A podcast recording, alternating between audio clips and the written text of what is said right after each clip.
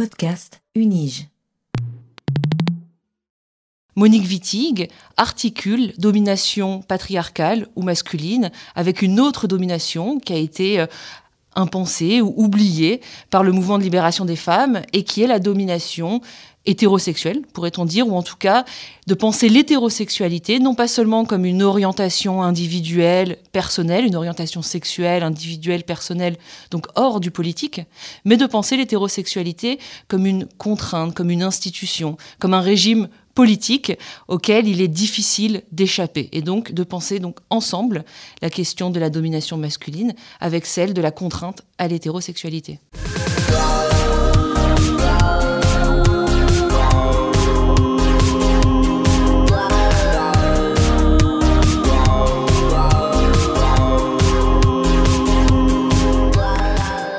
2023 marque les 20 ans de la disparition de Monique Wittig, une théoricienne du lesbianisme, militante, féministe, lesbienne, dans les années 70 et 80. En juin prochain, le 27-28 juin, à, l'Université de Genève, un colloque euh, sera organisé euh, pour marquer euh, ces 20 ans de, de la disparition de Monique Wittig. Et pour en parler, euh, j'ai le plaisir aujourd'hui de recevoir Ilana Eloi, qui est professeure à l'Institut des études genre de la Faculté des sciences de la société de l'Université de Genève. Bonjour. Bonjour. Euh, alors, une première question, tout simplement, qui est Monique Wittig? Bonjour, alors merci beaucoup de cette invitation. Alors, qui est Monique Wittig? Donc, Monique Wittig, c'est une écrivaine, une théoricienne et une militante féministe et lesbienne. Euh, c'est également l'une des cofondatrices, ou en tout cas l'une des personnes euh, qui a contribué à l'émergence du mouvement de libération des femmes à Paris en 1970 et elle est euh, très connue euh, pour euh, ses ouvrages littéraires, notamment L'Opoponax, qui a obtenu le prix Médicis en 1964, mais aussi Les Guerrières, publié quelques années après, et qui annonce de manière un peu prophétique l'émergence à venir du mouvement de libération des femmes. Et puis, elle est aussi très connue en tant que théoricienne du lesbianisme politique, puisque sa pensée a consisté à articuler théoriquement le genre avec la question de la sexualité, ce qui était assez novateur à l'époque, puisque dans les années 70, le féminisme considérait que le sujet politique principal du féminisme était le sujet femme, et que les femmes résistaient contre, en tout cas au sein du mouvement féministe, contre une domination qui était la domination masculine ou patriarcale. Et dans son œuvre théorique, Monique Wittig articule domination patriarcale ou masculine avec une autre domination qui a été euh, impensée ou oubliée par le mouvement de libération des femmes et qui est la domination hétérosexuelle, pourrait-on dire, ou en tout cas de penser l'hétérosexualité non pas seulement comme une orientation individuelle, personnelle, une orientation sexuelle, individuelle, personnelle, donc hors du politique, mais de penser l'hétérosexualité comme une contrainte, comme une institution, comme un régime politique auquel il est difficile d'échapper et donc de penser donc ensemble la question de la domination masculine avec celle de la contrainte à l'hétérosexualité. Mhm. Alors, euh, Monique Wittig, en plus d'être euh, théoricienne, est également une écrivaine reconnue. Euh, est-ce que vous pouvez nous en dire un peu plus sur ces deux facettes de son œuvre? Oui, alors, donc Monique Wittig, alors peut-être je vais préciser justement quelque chose sur, sur qui elle est. C'est qu'elle est, donc j'ai dit, une théoricienne féministe lesbienne, mais qui s'inscrit dans un courant spécifique du féminisme qui s'appelle le féminisme matérialiste. Donc le féminisme matérialiste, c'est un courant qui est forgé euh, notamment en France, principalement en France, euh, dans les années 70, au sein du mouvement de libération des femmes, justement, et donc qui est théorisé par des personnes comme Monique Wittig, mais aussi Christine Delphi, Colette Guillaumin, Nicole Claude Mathieu, des sociologues et des anthropologues, donc on qualifie de féministes matérialistes. Alors qu'est-ce que c'est le féminisme matérialiste? Le féminisme matérialiste, c'est un courant anti-essentialiste ou anti-naturaliste qui considère que les catégories de sexe, donc la catégorie homme et la catégorie femme ne sont pas des catégories naturelles, ne sont pas des catégories biologiques, donc qui exprimeraient une différence naturelle, biologique entre les hommes et les femmes. Pour les féministes matérialistes, cette différence, elle est liée à un rapport d'oppression et en particulier à un rapport d'exploitation économique qui s'inscrit dans la sphère domestique. C'est parce qu'il y a exploitation du travail domestique des femmes par les hommes au sein du foyer, qu'il y a euh, production d'une différence entre les hommes et les femmes. Donc en fait, cette différence, elle ne précède pas l'exploitation, elle ne précède pas l'exploitation. Et matérialiste, pourquoi? Ça renvoie à la pensée marxiste. Hein. Les féministes matérialistes s'inspirent du marxisme hein, pour penser les sexes comme étant des classes. Elles parlent de classes de sexe de la même manière que la théorie marxiste parle de classe sociale. Il n'y a pas de classe avant un rapport d'oppression et d'exploitation. Mmh.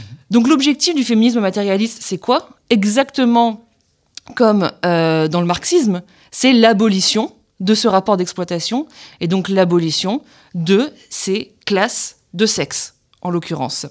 Et donc toute l'ambition de Monique Wittig, c'est à la fois théoriquement donc de proposer cette pensée du féminisme matérialiste qui revendique l'abolition des classes de sexe, mais c'est aussi euh, de tenter cette abolition des classes de sexe dans la langue, à travers son travail d'écrivain. Donc c'est pourquoi chez Monique Wittig, il n'y a pas de distinction véritable entre son travail d'un côté théorique, intellectuel, et son travail d'écrivaine. Hein. Les deux sont pensés ensemble, les deux doivent être vraiment compris ensemble. Euh, elle met en pratique, si on veut, euh, ses euh, formulations théoriques à travers son travail d'écrivaine. Et donc, dans ses différentes œuvres littéraires, elle tente justement d'abolir ce qu'elle appelle la marque du genre dans la langue. Puisque pour Monique Wittig, donc les classes de sexe, euh, sont aussi euh, marqués à travers le langage. Euh, le fait que la langue, que l'universel, en réalité, soit systématiquement incarné par une position masculine. En fait, les hommes, dans la langue, incarnent l'universel. On parle des droits de l'homme. Alors aujourd'hui, on parle de plus en plus des droits de l'humain, justement, pour démasculiniser la langue. Mais le masculin a valeur générique, a valeur universelle. À l'inverse, le féminin est marqué. Hein. on féminise la langue pour spécifier qu'on parle ou qu'on s'adresse, qu'on parle de femmes. Et donc, dans son, dans son travail littéraire, Monique Wittig cherche à démasculiniser la langue euh, et donc à proposer une langue qui serait véritablement neutre, en fait. Et ce qu'elle critique, c'est ce qu'elle appelle cette appropriation de l'universel par la classe des hommes, donc pour reprendre une formulation féministe matérialiste, parce que j'ai bien expliqué qu'il s'agissait de classe et non pas de différence naturelle. Euh, alors par exemple, dans l'Opoponax, c'est un roman donc, qui a obtenu, comme je l'ai dit, le prix Médicis en 1964. Elle fait quelque chose d'extrêmement euh, euh, inventif et d'extrêmement novateur. elle écrit à partir, le sujet de l'ouvrage, du roman, c'est le pronom on elle parle, elle désigne, en fait c'est un roman qui raconte l'histoire de petites filles, mais qu'elle désigne tout au long de l'ouvrage avec le pronom on. Le pronom on, qu'est-ce que c'est? Le pronom on, c'est un pronom neutre, qui n'est pas genré. On, c'est euh, homo, l'humain. Et donc, euh, ce qu'elle fait euh, dans, cet ouvrage, c'est de permettre de ne pas spécifier ces personnages féminins justement à travers des pronoms spécifiquement féminins, mais de leur permettre d'avoir accès à une position universel, pourrait-on dire générique, en employant un pronom lui-même générique pour les désigner. Ensuite, dans Les Guerrières, roman donc qu'elle publie quelques années plus tard, en 1969. Alors Monique Wittig travaille beaucoup avec les pronoms, hein, justement, les pronoms personnels et impersonnels. Elle met en pratique sa stratégie d'abolition des catégories de sexe dans la langue à travers un travail sur les pronoms, justement pronoms qui, qui justement sont un des outils les plus, euh, les plus euh, importants dans cette manière de genrer justement euh, la langue. Et donc dans Les Guerrières, euh, ce qu'elle fait, c'est ici, elle emploie le pronom elle au pluriel, donc E, 2 L, E, S, donc pour désigner cette troupe de combattantes, de guerrières dont elle narre l'histoire euh, tout au long du roman. Alors là, qu'est-ce qu'elle fait? Il ne s'agit pas de féminiser le monde, puisque comme je l'ai dit, pour Monique Wittig, la différence sexuelle est une construction sociale et politique, hein, donc elle ne considère pas qu'il y aurait une essence féminine, c'est pas du tout ce qu'elle fait. Euh, elle essentialise pas la différence féminine en utilisant ce pronom tout au long de l'ouvrage. En fait, elle fait avec ce pronom ce qu'on fait tout le temps avec le pronom masculin qu'on considère comme générique, c'est-à-dire le il, il au singulier ou ils au pluriel qui désigne tout le monde femme et homme, alors qu'en réalité c'est un pronom masculin. Et donc on en revient à cette question de l'appropriation de l'universel par une position en réalité masculine. Donc elle inverse la logique en universalisant le pronom elle, E, de L, E, S, en lui permettant d'avoir accès à la neutralité du générique. Elle fait avec le pronom elle ce qu'on fait tout le temps avec le pronom il. Donc voilà, on voit comment, à travers ses expérimentations littéraires, euh, Monique Wittig euh, propose aussi, voilà, enfin, sa, réflexion théorique est indissociable de ses expérimentations euh, littéraires.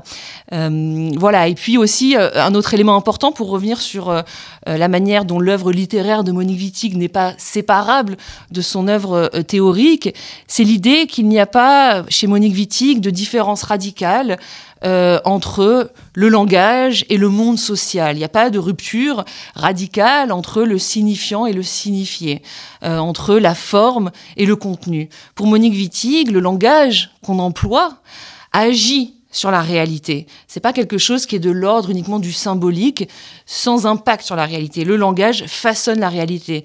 Euh, elle dit que le langage projette des faisceaux de réalité sur le corps social. Donc c'est pourquoi pour Monique Wittig, la transformation des rapports sociaux doit passer par une transformation de la langue, d'où l'importance du travail littéraire euh, chez elle. Mmh. Et, et, très intéressant ce usage du on euh, si, si, on regarde ça avec un petit peu les yeux d'aujourd'hui et, et le, du langage inclusif dont, dont on parle aujourd'hui, on n'a pas vraiment ce, ce, on.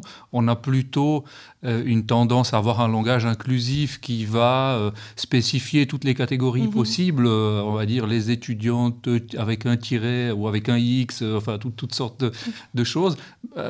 Et, et, et, en effet, sa proposition à elle d'utiliser au contraire quelque chose qui qui est euh, inclusif en incluant en fait personne. Mm -hmm. euh, euh, quel est l'héritage un peu de cette notion-là aujourd'hui? Est-ce qu'on la retrouve? Parce que on a l'impression qu'elle a été un peu balayée, cette possibilité-là. Oui, alors c'est une bonne question. C'est vrai, comme je l'ai dit chez Monique Wittig, l'idée c'est d'abolir la marque du genre dans la langue. Alors aujourd'hui, voilà, aujourd'hui, on, parle de plus en plus de langage inclusif, et c'est très bien, euh, puisqu'il y a aussi une forme de reconnaissance, en parlant de langage inclusif, une reconnaissance que la langue n'est pas inclusive, que la langue est masculine en réalité. Donc voilà, c'est très bien. Euh, mais c'est vrai que peut-être que là où Monique Wittig serait critique, c'est quand on parle de langage inclusif, euh, le langage inclusif consiste principalement à ajouter un E, à ajouter une terminaison féminine pour justement, hein, pour euh, mettre en lumière cette exclusion des femmes de la langue et donc pour dire que quand on parle euh, quand on emploie une langue générique, il faut aussi que ça inclue les femmes et donc on va visibiliser euh, les femmes en ajoutant un E.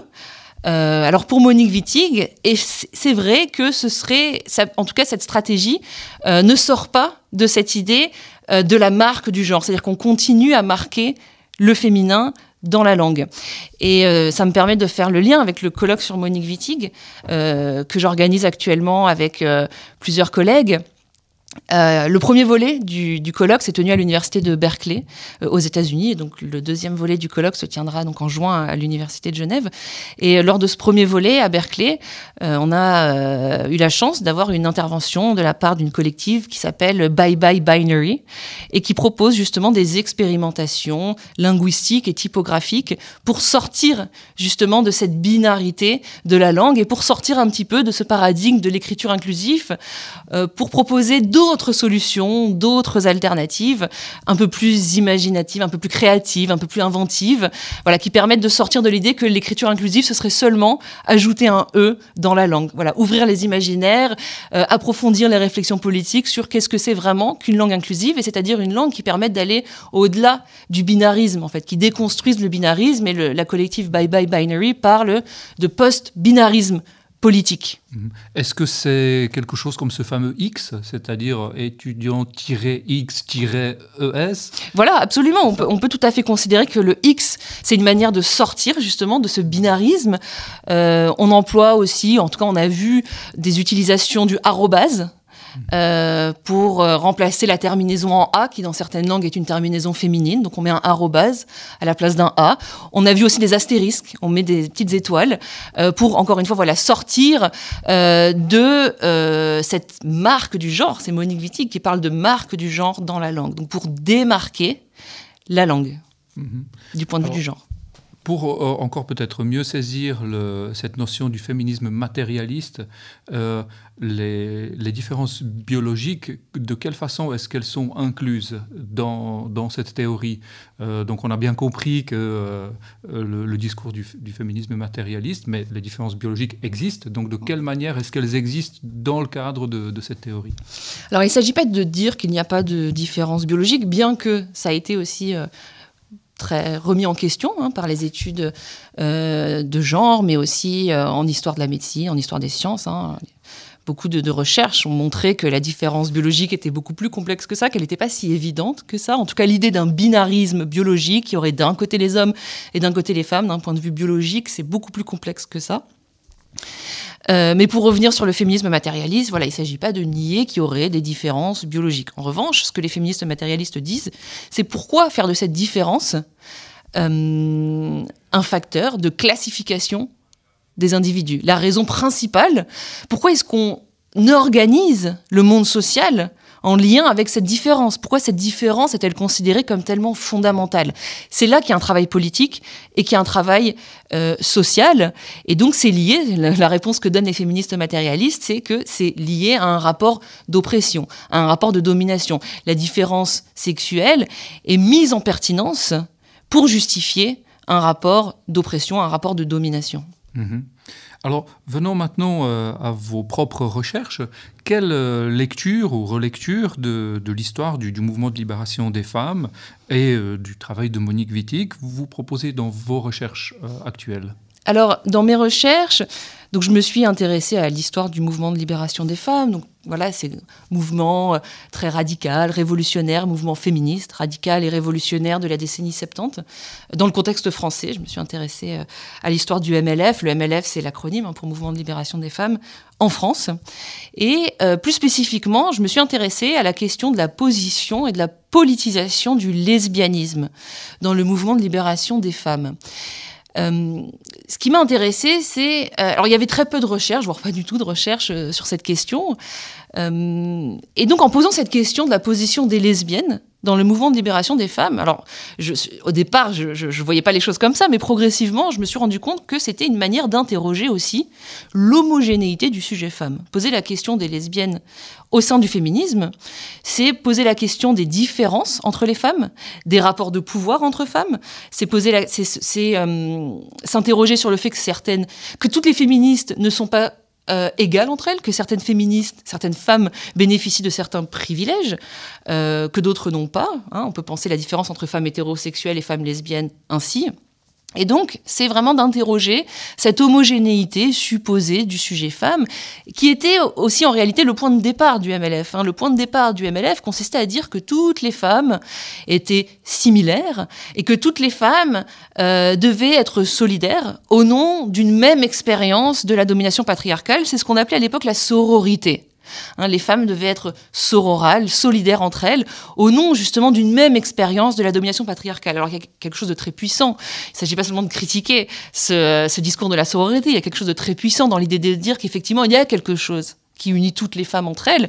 Et cette idée-là, elle a, permis aussi l'émergence d'un mouvement très puissant, révolutionnaire, radical, et, aussi la production de, de pensée, hein, comme j'ai dit, c'est le militantisme féministe dans les années 70, mais comme aujourd'hui, est aussi producteur de pensées très, très subversives, très radicales. Euh, mais néanmoins, voilà, ça pose quand même la question de comment euh, ce discours de la sororité a aussi contribué à effacer les différences entre femmes et donc a pu avoir des effets euh, contre-productifs, voire assez violents.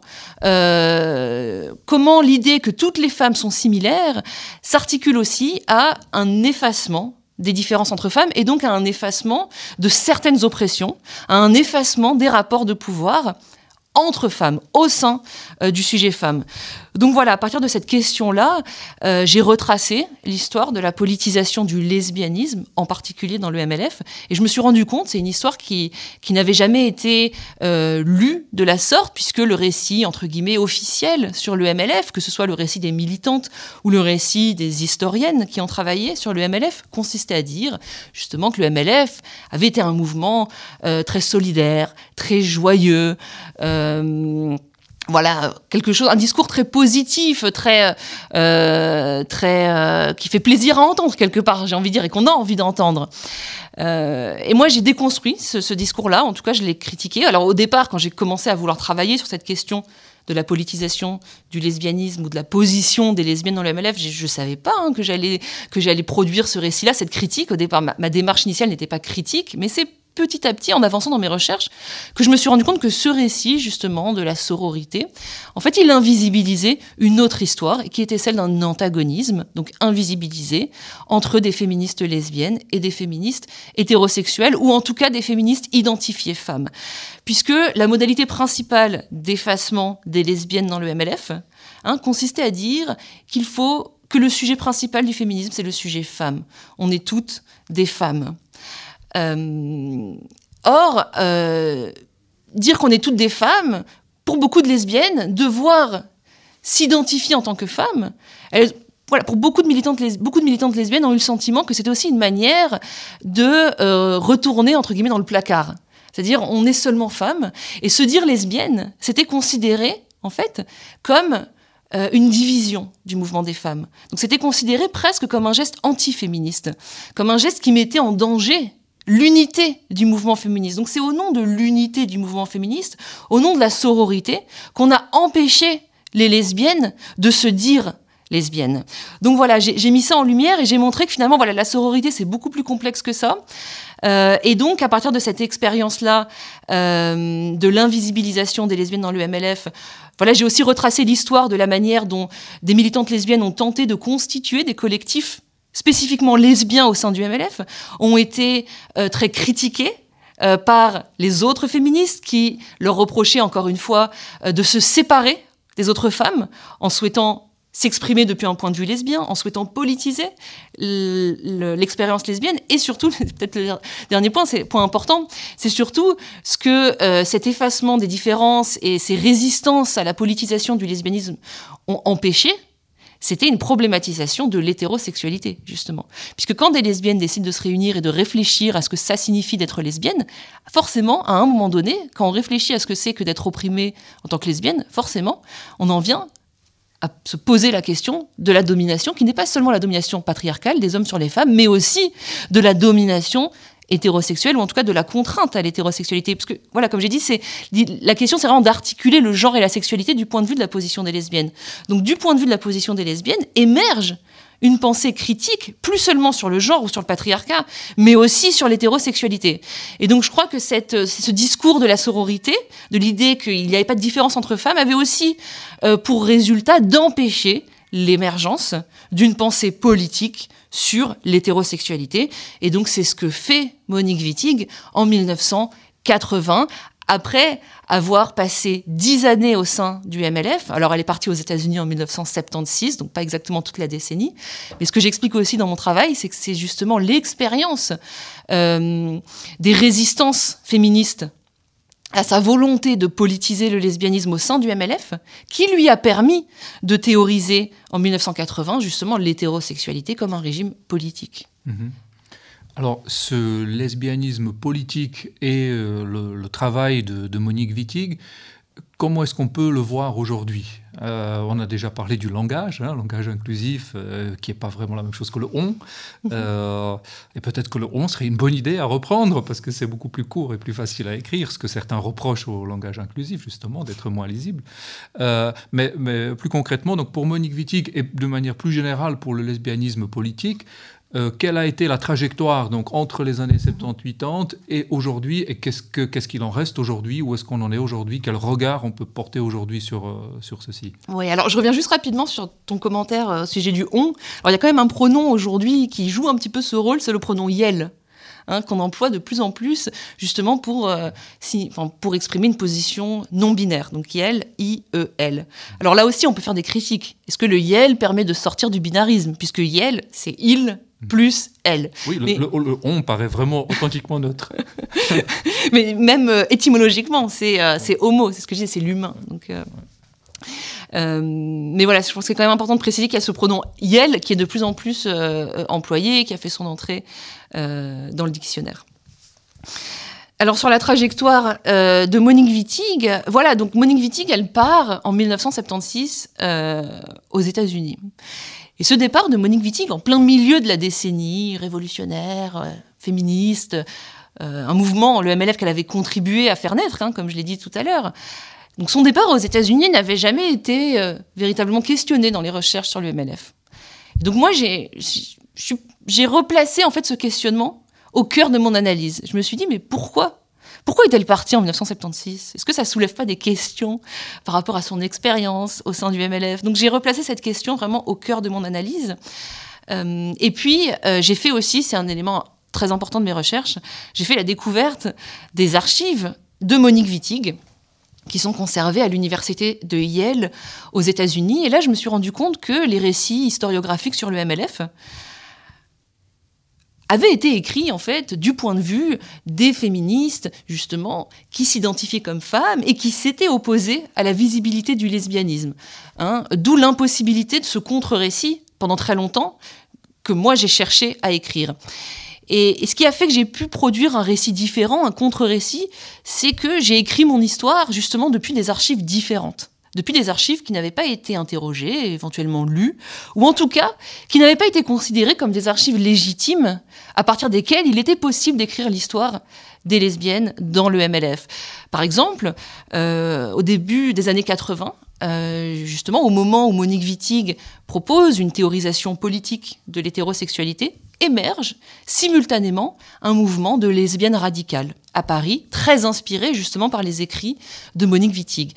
Et ces lesbiennes radicales, elles portent un discours très critique sur le MLF. Elles disent qu'elles ont été censurées tout au long de la décennie 70 au sein du MLF, que les féministes se sont opposées à la visibilité lesbienne. Donc ces discours existaient, ces archives existent, mais elles n'avaient jamais été considérées comme des archives légitimes. Elles avaient été disqualifiées. Hein, disons que, voilà, Auparavant, les, chercheuses qui avaient travaillé sur cette histoire considéraient que ces archives exagéraient un petit peu la réalité de l'histoire. Elles étaient disqualifiées, vraiment, littéralement, et c'est pourquoi on n'avait jamais écrit une histoire du MLF depuis le point de vue de ces archives. Quand j'ai commencé à travailler sur cette histoire, moi, ces archives, elles m'ont semblé intéressantes. Je me suis dit, peut-être qu'elles nous racontent une histoire euh, qu'on devrait écouter. Peut-être que ça vaut la peine de tendre l'oreille pour écouter ce qu'elles ont à nous dire. Et puis aussi, au début des années 80, les lesbiennes radicales ont été tellement, disqualifiées, tellement rejetées par les féministes, hein, à tel point qu'il euh, n'y a aucun, héritage de cette histoire aujourd'hui en France. Donc je me suis dit, elles ont déjà été quand même très violemment disqualifiées à l'époque. Est-ce que moi j'ai envie de reproduire ça dans ma recherche? Non, je vais les écouter. Je vais essayer de comprendre ce qu'elles ont à dire. Et donc c'était un peu la même chose avec les archives de Wittig euh, à Yale. J'ai découvert des archives de Wittig qui sont vraiment, pour dire les choses euh, de manière très, euh, très franche, qui sont très difficiles à lire puisqu'elles elles racontent une histoire de la violence contre elle au sein du MLF qui est assez insoutenable. voilà, elle raconte qu'elle a été chassée de Paris, que les féministes l'ont chassée de Paris, et elle parle de son départ aux États-Unis comme d'un exil, un exil politique. Donc à partir de là, c'est difficile de pas de, voilà de pas interroger euh, son départ aux États-Unis de manière politique, de manière euh, enfin de pas en faire un point de départ. C'était difficile de pas en faire un point de départ pour ma recherche. Euh, et donc j'ai pris au sérieux aussi les archives de Wittig. et à partir de là, j'ai pu donc proposer une nouvelle histoire du MLF et voir effectivement, mettre en lumière comment le sujet femme du MLF, au nom duquel les féministes s'exprimaient, et qui prétendaient représenter toutes les femmes, comment ce sujet en réalité exclut les lesbiennes et était fondamentalement hétéronormatif, pour employer un gros terme. Mais voilà, c'est après ce que j'ai mis euh, en lumière pour montrer que finalement ces discours de Wittig ou des lesbiennes radicales n'étaient pas fous. Hein. Euh, qu'il y avait que véritablement le sujet femme du MLF, en réalité, que les lesbiennes étaient inassimilables dans ce sujet. Voilà, donc, euh, donc l'histoire de, de, Monique Wittig, c'est aussi l'histoire d'un exil, hein. c'est aussi l'histoire d'une pensée qui a été inaudible euh, et qui a été très violemment disqualifiée. En 1980, quand elle publie euh, ces deux articles phares, peut-être les plus célèbres, La pensée straight, donc ce qui signifie la pensée straight, straight c'est un terme anglais qui signifie à la fois conforme, droit, mais aussi hétérosexuel. La pensée straight et un autre article qui s'appelle On ne naît pas femme. Euh, quand ces deux articles sont publiés, ça crée une controverse très vive au sein du MLF. Et ces, deux articles de Monique Wittig sont très critiqués par les féministes, euh, qui l'accusent d'être séparatiste, qui l'accusent de, encore une fois, les mêmes arguments qui avaient été, euh, qui avaient été utilisés tout au long des années 70 pour empêcher des collectifs de lesbiennes. Donc on l'accuse d'être séparatiste, de vouloir diviser, de vouloir censurer les hétérosexuels. Donc on inverse la logique. On efface complètement l'histoire de la censure des lesbiennes au sein du MLF pour la remplacer par l'idée que une théorie lesbienne qui propose de réfléchir politiquement sur l'hétérosexualité censurerait les hétérosexuels. Voilà, que c'est une pensée qui viserait à exclure les femmes hétérosexuelles du combat féministe. Donc on les accuse d'être voilà, séparatistes, sectaires, dogmatiques. Et cette pensée-là, à l'époque, elle était majoritaire. Donc c'est une pensée que Monique Wittig a par la suite, et les lesbiennes radicales ont par la, suite qualifiée d'hétéro-féministe. Hein. Cette pensée-là a été majoritaire, extrêmement majoritaire, et donc la pensée de Wittig et des lesbiennes radicales a été complètement effacée, invisibilisée, discréditée. Voilà, ça c'est l'histoire que j'ai retracée euh, dans mes recherches. Et, euh, et, donc pour revenir à ta question sur euh, voilà qu'est-ce qui s'est passé entre temps. Alors ce qui s'est passé entre temps, peut-être deux choses. Euh, la première, c'est que dans les années 90, euh, il y a un nouveau courant de pensée qui émerge aux États-Unis et euh, qu'on a appelé les théories queer. les théories queer sont notamment, voire principalement incarnées par une grande philosophe qui s'appelle Judith Butler.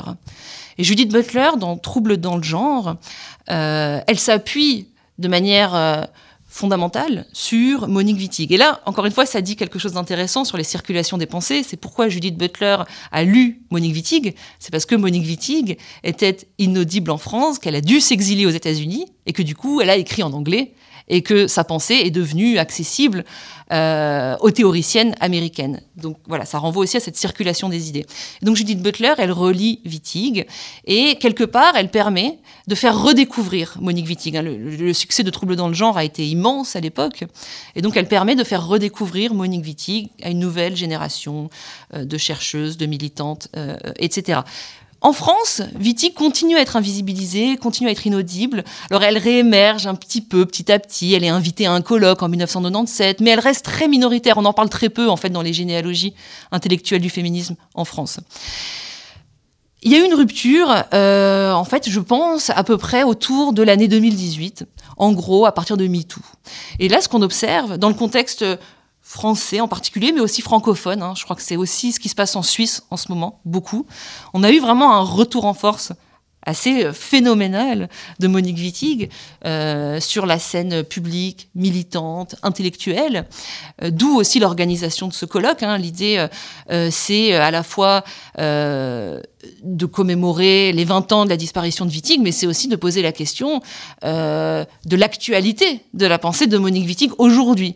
Aujourd'hui, on voit qu'une nouvelle génération de militantes, de chercheuses, d'artistes, en fait, s'approprie la pensée de Wittig et pour proposer de nouvelles lectures, de nouvelles interprétations, mais en tout cas que ça devient une référence incontournable aujourd'hui parmi euh, les féministes. Euh, alors voilà pourquoi, bon, c'est la quatrième vague du féminisme, MeToo, euh, qui voilà, qui a ouvert un nouveau moment de militantisme féministe. je pense, on, on, peut évoquer plusieurs raisons. Il n'y a pas une raison, une seule raison définitive. En tout cas, ce qui se passe, c'est que Wittig a été inaudible dans les années 70-80. C'est la recherche que j'ai menée. Ça a été de montrer qu'elle a été disqualifiée, qu'elle a été rendue inaudible. Et aujourd'hui, Monique Wittig devient audible. Je crois que c'est vraiment ça la différence. Aujourd'hui, elle fait sens. Monique Wittig fait sens. Elle devient pensable, elle devient audible. Et ce qu'elle avait, ce qu'elle a, a essayé de dire il y a 40 ans, est aujourd'hui entendu. Voilà, donc je pense que c'est lié à aussi ces discours hein, autour de, dénonciation des violences sexistes et sexuelles qui amènent aujourd'hui euh, davantage à interroger l'articulation entre domination patriarcale et domination hétérosexuelle.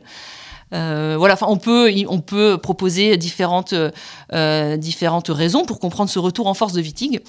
Euh, en tout cas, ce qui est sûr, c'est que voilà, Monique Wittig, elle est passée de, dans le monde francophone, et français en particulier, elle est passée de, d'une position d'inaudibilité aujourd'hui à une position d'audibilité. Aujourd'hui, on pense avec Wittig, ce qu'elle a à dire est entendu, entendable. Mhm. Elle l'aide à penser. Merci. Alors, il nous reste à rappeler que ce colloque se tiendra du, du 27 au 28 juin prochain euh, à l'Université de Genève. Est-ce que c'est un colloque euh, auquel euh, tout un chacun, toute une chacune peut assister ou... Absolument, c'est ouvert au public, euh, sans, sans, frais d'inscription. Voilà, donc vous trouverez l'information sur le site web en googlant. et on se réjouit, on espère que vous serez nombreux et nombreuses à nous rejoindre. Merci beaucoup Ilana Eloi pour cet entretien. je rappelle encore juste que vous êtes professeur à l'Institut des études genre à la Faculté des sciences de la société de l'Université de Genève et je vous remercie pour tous les éléments que nous avez apporté aujourd'hui. Merci à vous, Gilles. Merci beaucoup.